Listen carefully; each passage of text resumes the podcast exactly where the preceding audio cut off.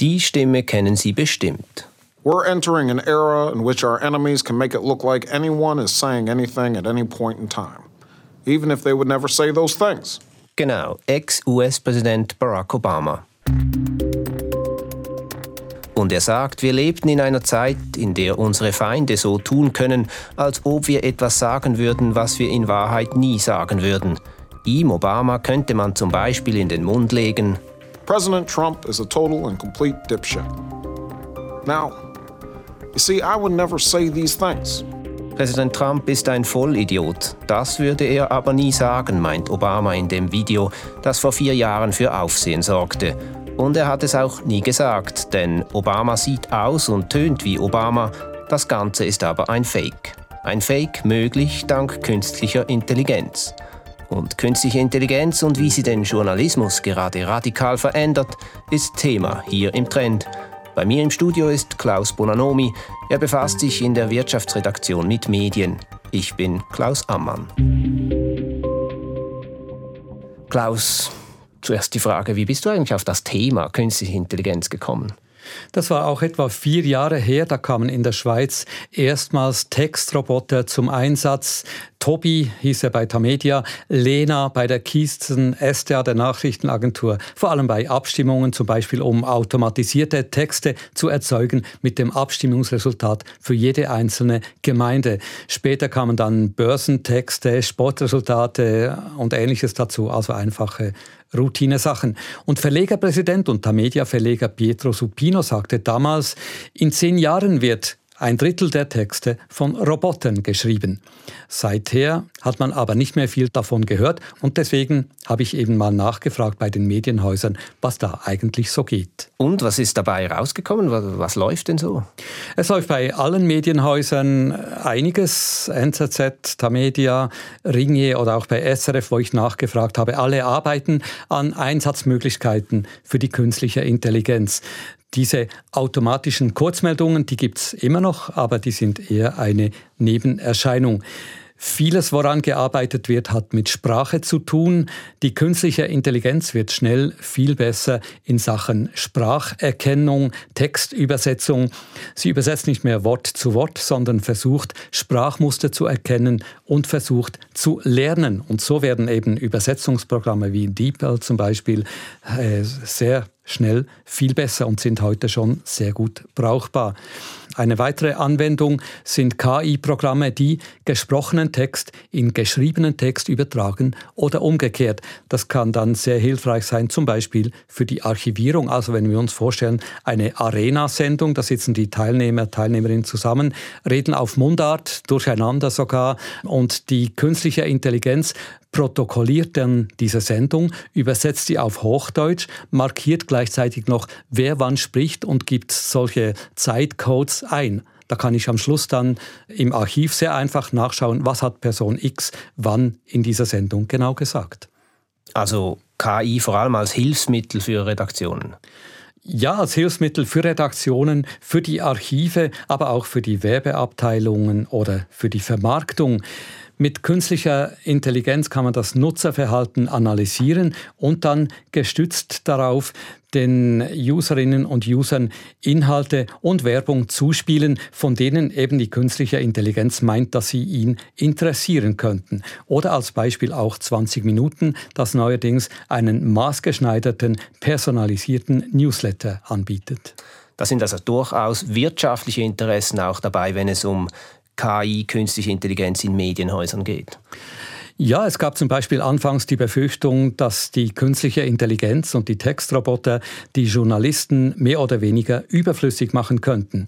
So sei es aber nicht, das sagte mir Bernd Wolf, der beim Ringier-Konzern für die künstliche Intelligenz zuständig ist. Vollkommen richtig. Also es geht nicht darum, jetzt Journalisten oder auch die Sichtweise von Journalisten zu ersetzen, sondern es geht darum, Unterstützung beim Schreiben der Texte zu geben, ihnen mehr Zeit und mehr Möglichkeit zu geben, sich auf gute Recherche, gute Inhalte zu konzentrieren. Wir haben nicht vor, mit künstlicher Intelligenz aus heutiger Perspektive irgendwelche Journalisten abzulösen oder abzubauen.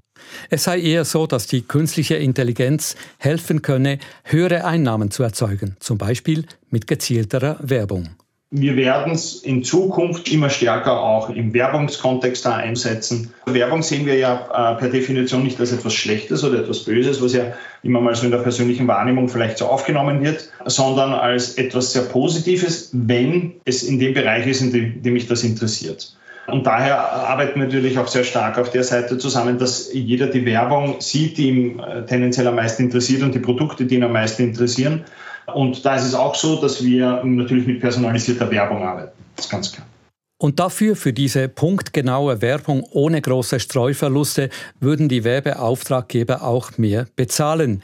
Um solche Werbung auszuspielen, muss das Medienhaus aber möglichst viel wissen über sein Publikum. Und dank künstlicher Intelligenz kann es dieses Wissen verbessern. Indem es zum Beispiel sieht, wer welche Inhalte anklickt, kann es einen User, eine Userin einer bestimmten Zielgruppe zuordnen. Und konkret heißt das, wenn zwei verschiedene Personen zum gleichen Zeitpunkt die Blick-App öffnen, dann sehen sie nicht dasselbe. Blick spielt ihnen unterschiedliche Inhalte zu, je nach Interesse. Das ist richtig. Wir sehen nicht in allen Bereichen dasselbe, um konkret zu sein. Wir haben Bereiche dort, die automatische Vorschläge generieren, aber wir versuchen sicherzustellen, dass wenn unsere Redaktion, und das ist rein redaktionsgesteuert, unsere Redaktion der Überzeugung, dass das gewisse Inhalte alle sehen sollten und wir beide sehen sollten, dass das auch passiert. Das erste und das letzte Wort hat immer äh, der Journalist bzw. der Chefredakteur und das ist auch gut so. Und weiter betont man bei Ringier, unterschiedlich sei bloß die Auswahl und die Reihenfolge der Beiträge, die angezeigt werden. Inhaltlich aber seien sie alle gleich. Es wird also nicht wie zum Beispiel im US-Wahlkampf geschehen, unterschiedlichen Zielgruppen auch ein unterschiedlich gefärbter Inhalt zugespielt. Das ist ein wichtiger Unterschied. Die künstliche Intelligenz als Hilfsmittel für Journalisten und Medienhäuser Jetzt sollten wir, Klaus, vielleicht einmal die Frage klären, was KI genau ist in diesem Zusammenhang. Ja, das hat unser Digitalredaktor Jürg Tschirren kürzlich im SRF-Podcast News Plus so erklärt. Das sind Computerprogramme, Algorithmen, die gelernt haben, selber Entscheidungen zu treffen. Also wenn man von KI spricht, dann redet man heute oft auch von sogenannten neuronalen Netzen. Das sind äh, Computerprogramme, die ein wenig funktionieren wie das menschliche Hirn, die die Neuronen im Hirn nachahmen. Und die werden eigentlich trainiert mit sehr, sehr vielen Daten, dass sie bestimmte Muster erkennen können und äh, durch diese Muster eben auch wissen, aha, wenn ich das sehe, dann geht es so und so weiter und so eben gelernt haben, Entscheidungen zu treffen. Eine dieser künstlichen Intelligenzen ist das Programm GTP3, das selber Texte schreiben kann. Dieses GPT-3 ist mit sehr vielen Daten trainiert worden. Ich glaube, dem hat man etwa das ganze Internet quasi gefüttert, also alle diese Texte, die man da findet. Und so hat das Programm, hat der Algorithmus eben gelernt, welche Wörter am wahrscheinlichsten auf welche anderen Wörter folgen und wie ein Satz am wahrscheinlichsten weitergehen kann. GTP3 hat zum Beispiel vor zwei Jahren in der britischen Zeitung Guardian einen Essay verfasst über die Chancen und Gefahren der künstlichen Intelligenz. Und es hat kürzlich für Bundespräsident Ignazio Cassis die Eröffnungsrede für die Digital Days geschrieben. Nicht ganz allein zwar, es brauchte menschliche Hilfe. Experten der Fachhochschule Nordwestschweiz haben ihm dabei geholfen. Wenn man so eine Rede sieht oder auch wenn man einen längeren Text sieht, von dem es dann heißt, eine künstliche Intelligenz hat den geschrieben, dann ist eigentlich fast immer noch menschliche Hilfe dabei gewesen. Also Menschen haben quasi diese Satzfetzen, längere oder auch kürzere genommen und sozusagen kuratiert und zu einem schönen Ganzen zusammengemischt das dann wirklich auch Sinn ergibt für uns Menschen. Aber nur, dass die Maschine alleine das machen würde, das gibt es eigentlich nicht. Also das habe ich noch nie gesehen. Es sind Wortfetzen, von der die Maschine meint, dass sie jetzt wahrscheinlich angebracht wären, sie so zu schreiben, aber eben wirklich begriffen, was sie da schreibt, hat sie nicht sagt Jörg Tschirren von unserer Digitalredaktion. Es braucht also, und das ist irgendwie beruhigend, den Menschen auch weiterhin, auch wenn uns die KI schon vieles abnehmen kann, wie dieses Beispiel zeigt, die Rede von Bundespräsident Gassis. Vom Vortrag von Ignazio Cassis gibt es übrigens keine Aufzeichnung. Einen Ausschnitt aus dem Text liest uns Kollege Dario Pelosi vor. Es ist erstaunlich zu sehen, wie weit wir in so kurzer Zeit gekommen sind. Wenn ich an meine Kindheit zurückdenke, gab es keine Computer, kein Internet, keine Smartphones. Es ist schwer zu glauben, dass es das alles erst seit ein paar Jahrzehnten gibt. Und doch haben wir in dieser kurzen Zeit unglaubliche Fortschritte erzielt. Kein rhetorisches Meisterwerk, also keine originellen Gedanken, es sind kurze Sätze, aber es ist einigermaßen logisch aufgebaut. Du, Klaus, hast darüber mit einem Experten gesprochen. Ja, ich habe mit Matthias Zehnder gesprochen. Er ist Medienwissenschaftler, war selber Journalist, unter anderem Chefredaktor der BZ Basel und der Coop Zeitung. Und er befasst sich nun als freischaffender Publizist mit Themen rund um die Digitalisierung und die Medien. Auch er hat die Rede von Bundespräsident Gassis gelesen. Im Sonntagsblick war sie publiziert. Und zwar sauber deklariert, dass es sich hier um einen künstlich generierten Text handle. Die Rede sei zwar ein interessantes Beispiel für eine KI-Anwendung, aber heute wären schon viel weitergehende und problematischere KI-Anwendungen möglich nicht die Rede, die geschrieben wird für Bundesrat äh, Cassis, sondern ein generierter Cassis hält irgendeine Rede, die äh, gefälscht ist. Und diese Fälschung von der Realität zu unterscheiden, das wird immer schwieriger. Das ist das Deepfake-Phänomen, also tief gefälschte Bilder oder sogar Videos, die von der Realität nur noch von Experten unterschieden werden können. Dasselbe gilt bis zu einem gewissen Grad für Textmeldungen. Man kann heute relativ einfach äh, den Nachrichtenstil einer Agentur kopieren und dem Computer vorgeben. Der generiert dann Meldungen in eine bestimmte Richtung. Also das ist gefährlich. Andererseits habe es Fälschungen und gezielte Falschmeldungen schon immer gegeben, so Zehnder. So präsentierte etwa das deutsche Magazin Stern vor fast 40 Jahren angeblich aufgetauchte Tagebücher von Adolf Hitler, die sich bald als gefälscht herausstellten. Renommierte Medien publizierten erfundene Reportagen von preisgekrönten Reportern wie Klaas Relotius oder erschwindelte Interviews von Tom Kummer mit Stars, die gar nie stattgefunden hatten. Oder ein aktuelleres Beispiel, eine angebliche Kampagne des Bundesamtes für Energie, man solle Nachbarn anzeigen, wenn sie über 19 Grad heizen würden. Eine gute Photoshop-Fälschung verbreitet über russische Accounts, doch das, sagt Zehnder, habe mit künstlicher Intelligenz nichts zu tun. Die eigentlichen falschen Nachrichten, das können ja auch Menschen schreiben, sei es böswillig, sei es äh, Geheimdienste, sei es aus anderen Gründen. Also da ist der Computer nur insofern interessant, als er es vielleicht günstiger oder einfacher macht, Meldungen zu generieren. Aber an der Oberfläche ist es dasselbe, es ist einfach ein Text, der nicht stimmt. Und handkerum könne künstliche Intelligenz auch beim Erkennen von Fälschungen hilfreich sein.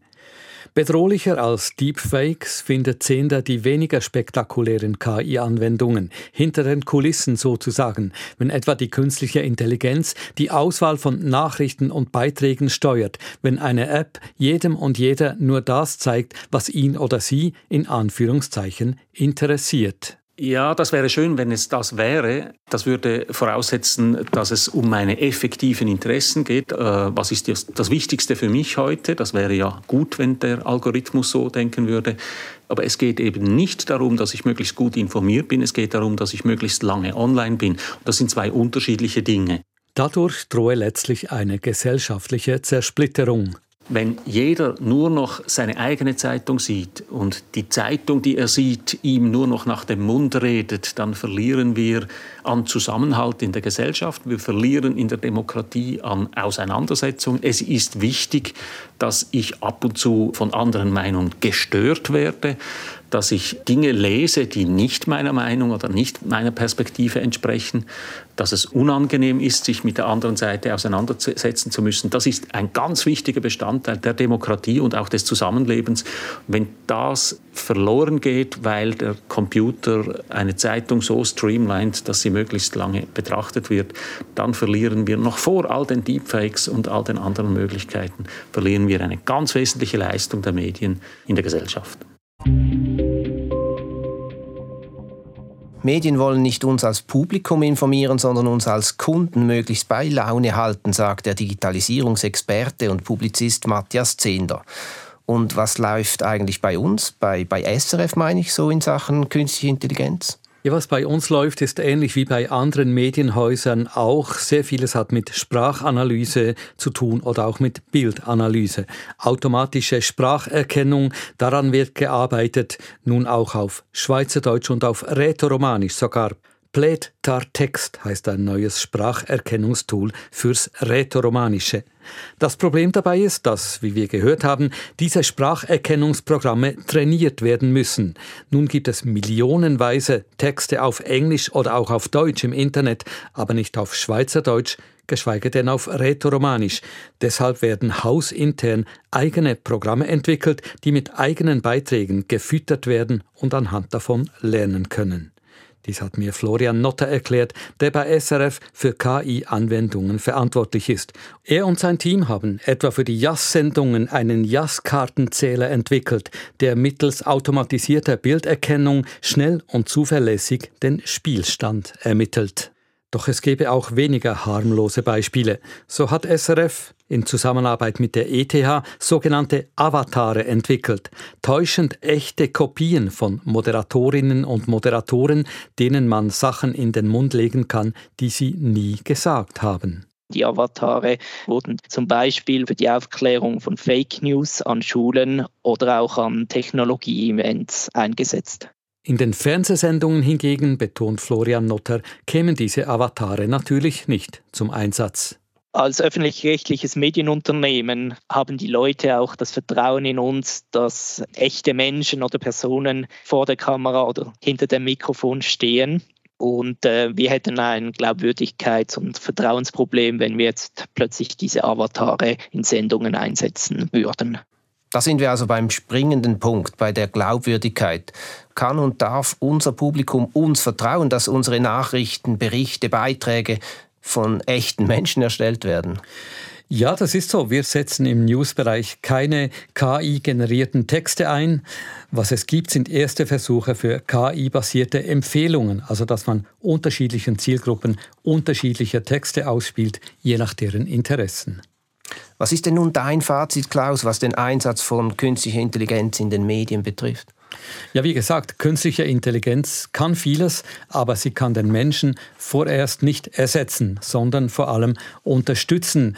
Das ist sicher hilfreich eben bei der Suche, bei der Gestaltung von Texten und so weiter.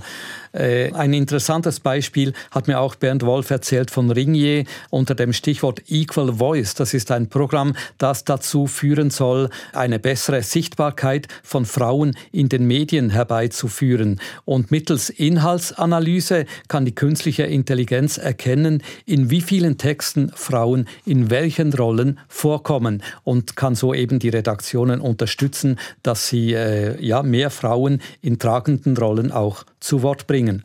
Oder ein anderes Beispiel, Datenanalyse, große Datenberge durchkämmen und darin Muster erkennen. Auch das kann zu interessanten Stories führen. Zum Beispiel im Online-Magazin Republik. Die haben eine Rubrik auf lange Sicht, wo sie solche Datenanalysen publizieren. Und da haben sie nur ein Beispiel herausgefunden, dass die mittlere Erdtemperatur im Jahr 2020 so hoch war wie seit 120.000 Jahren nicht mehr. Aber diese KI hat auch ihre problematischen Seiten. Ja, und das hat äh, von mir aus gesehen kürzlich gerade eben die Wochenzeitung WOTS am besten auf den Punkt gebracht, als sie titelte, die Maschine lernt, bleibt aber dumm. Also das war ein Titel für einen Text, der sich auf die Algorithmen bei Facebook bezog, die gegen außen nicht nachvollziehbar erscheinen und die entscheiden, ob ein Post, ein Video, ein Bild zugelassen wird oder nicht. Diese Algorithmen, die Entscheide fällen, was wir sehen und was nicht, was uns zugespielt wird auf der App, diese sind eine Blackbox und letztlich wissen oftmals sogar die Experten nicht ganz genau, wie diese jetzt funktionieren und, wie wir gehört haben, auch die künstliche Intelligenz selber weiß nicht, was sie tut und was der Sinn dessen ist, das sie genau macht. Und was heißt das nun für uns aus Sicht des Publikums? Für mich ist zentral, dass wir uns überhaupt erstmal bewusst werden, was alles möglich ist mit künstlicher Intelligenz und wo dies alles bereits auch angewendet wird. Etwa, dass Herr X und Frau Y nicht dasselbe sehen, wenn sie die Blick-App öffnen. Dafür bräuchte es Transparenz. Tamedia zum Beispiel schreibt unten hin, wenn ein Text automatisch generiert wurde, also bei einem Fußballspiel. Und äh, sie schreiben auch hin, welches die Quelle ist, also woher sie dieses Resultat haben und gestützt auf welches Resultat dann dieser Text generiert wurde. Aber es wäre wohl noch mehr nötig. Matthias Zehnder hat es so definiert, man müsste eigentlich wie bei einer Lebensmitteldeklaration, wo alle Inhaltsstoffe genau aufgeführt werden, auch bei den Medien sagen, welche Algorithmen wo eingesetzt werden. Und als zweites Fazit wäre wahrscheinlich wichtiger denn je eine gute Medienbildung, die auch die Entwicklungen der künstlichen Intelligenz thematisiert. Einschätzungen und Informationen vom echten Klaus Bonanomi besten Dank. Mit natürlicher Intelligenz sind wir der Frage nachgegangen, wie künstliche Intelligenz die Medien verändert. Wir behalten diese und andere Entwicklungen in der Wirtschaft im Auge, hier im Trend.